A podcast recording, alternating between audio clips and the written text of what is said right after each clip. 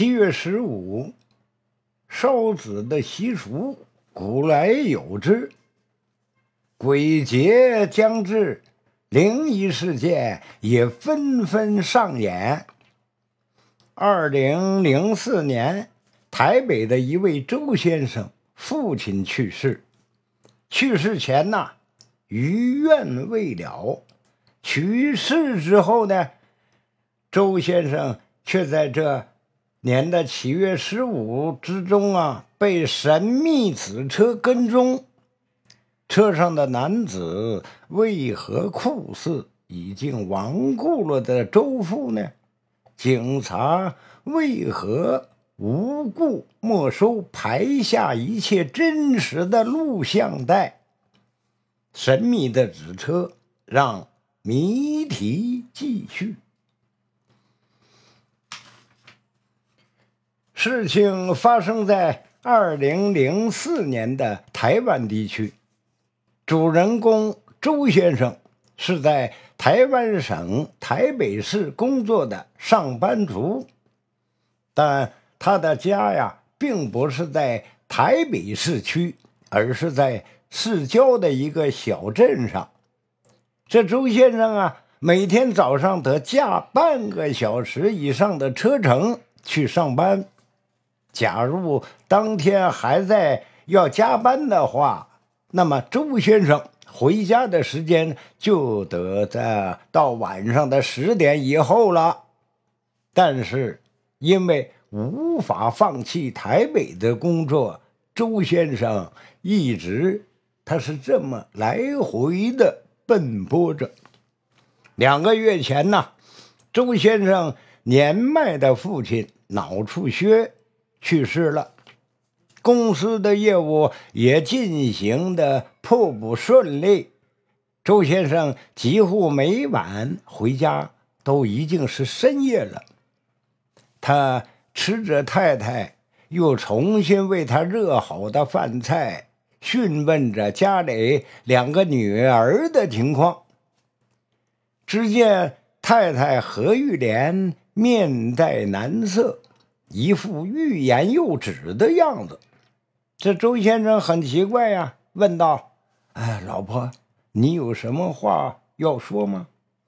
这何玉莲呢，揭开身上的围裙，拉开餐桌的椅子，坐在周先生的旁边，这才缓缓道：“老公，我这几天呢，总是梦见公公。”他死的时候，你也没有陪在他的身边。公公死时啊，怕是有遗憾的。这周先生放下手中的碗筷，重重的叹了口气，他没有说话。原来啊，这周先生少年的时候心比天高，总是希望能够出人头地。他希望到处闯一闯，但是周先生的父亲却不这么想。他一直希望周先生能够继承老家的寿司店，成为一个像自己一样的寿司老板。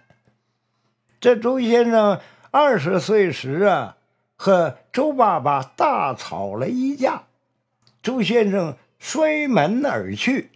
从此，他们断绝了往来十几年。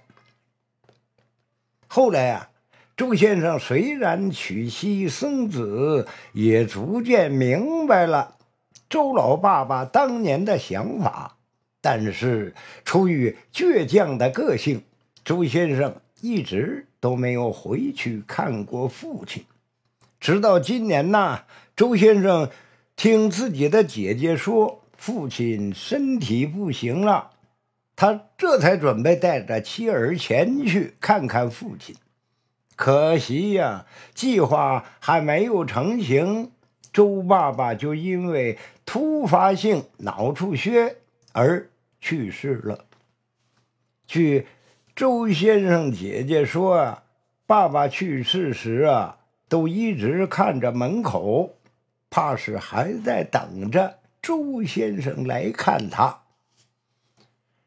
这周先生重重的叹了口气，对妻子说：“哎，我明晚要加班呐，不用等我了。我可能会很晚才回来。”这一夜无语啊。第二天夜晚，周先生果然工作到了很晚。当他从办公室出门的时候，已经是晚上十一点半了。这周先生不是第一次这么晚走啊，但很少有像今晚这么不踏实的。特别是当车开出市郊以后啊，看着公路两边明明灭灭的火堆和火堆旁边影影绰绰的人影。这周先生这才想起，今天是七月十五了，怪不得路上有这么多人在烧纸钱呢。不知道是不是光线的原因，周先生总是看不得清楚两边人的脸，好像模模糊糊的，与这些人都隔着一层黑纱似的。突然呐，后视镜中一闪而过一个白色的影子，像是一辆小车。这周先生不经意的看了过去，一身冷汗，顿时就被吓了出来。跟在他身后的那里是一辆白色的轿车，明明就是一辆白闪闪的纸车。纸车中的人呐，还像极了周先生已经过世了的父亲。这周先生被吓得不行，他立即开始加速前进。看到他加速后啊，后面的纸车也加速跟了上来。周先生想要报警，但是又担心自己。这没凭没据的可能会被人当作疯子。他突然想到啊，想到前面呢路口有个测流量的摄像头，不是正好可以把这一切给拍下来吗？周先生于是打了方向盘向右转去，路过那个测速的路口，果然。看到了摄像头红光在显示着拍摄，这周先生才飞快的开到最近的警察局报警，但不知道什么时候开始，跟在他身后的那辆紫车已经没了踪影。听到周先生惊魂未定的叙述。警察局派了两个警员跟着周先生去他经过的路口的摄像头取证。其中一个警员对周先生说：“你先走吧，明天通知你，你再来。”这周先生点点头。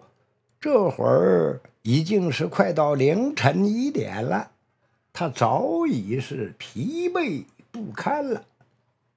但刚才的一幕幕还不停的在他的眼前闪过。周先生这一夜呀，一夜失眠了。第二天呢，周先生不等警察局给他打电话，他就主动找上门来，但是却被告知，并没有什么。此车在录像带里。当他要求看看录像带原件时啊，却被警察给拒绝了。他们说呀，这些原件不能给不相关的人看，请你回去吧。周先生心心念念了一晚的事情，却以这样的结局结束了。每每想到那辆诡异的紫车，还有紫车上开车的父亲，周先生就会悠悠的发出了一声叹息。关于子车的奇奇怪怪的故事还有很多，但是为什么警察局却奇怪的拒绝了周先生提出看录像带的合理的要求呢？是真有子车跟踪周先生这件事情是真的吗？如果没有子车跟踪的这件事，警察为什么又要拒绝周先生看录像带的要求呢？神秘的子车究竟从哪里来？又是为什么要跟着周先生？周先生看到他的父亲也在子车上，究竟是真是假呀？一切的谜底永远尘封在案底，等待后来人的破解了。